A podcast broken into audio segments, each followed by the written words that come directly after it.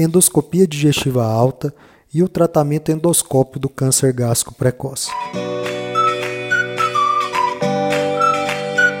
Além de permitir o diagnóstico, a endoscopia digestiva alta, em alguns casos onde o câncer de estômago é diagnosticado de uma forma inicial, pode permitir o tratamento dessa lesão, ou seja, a retirada dessa lesão antes que ela se torne uma lesão intratável por endoscopia.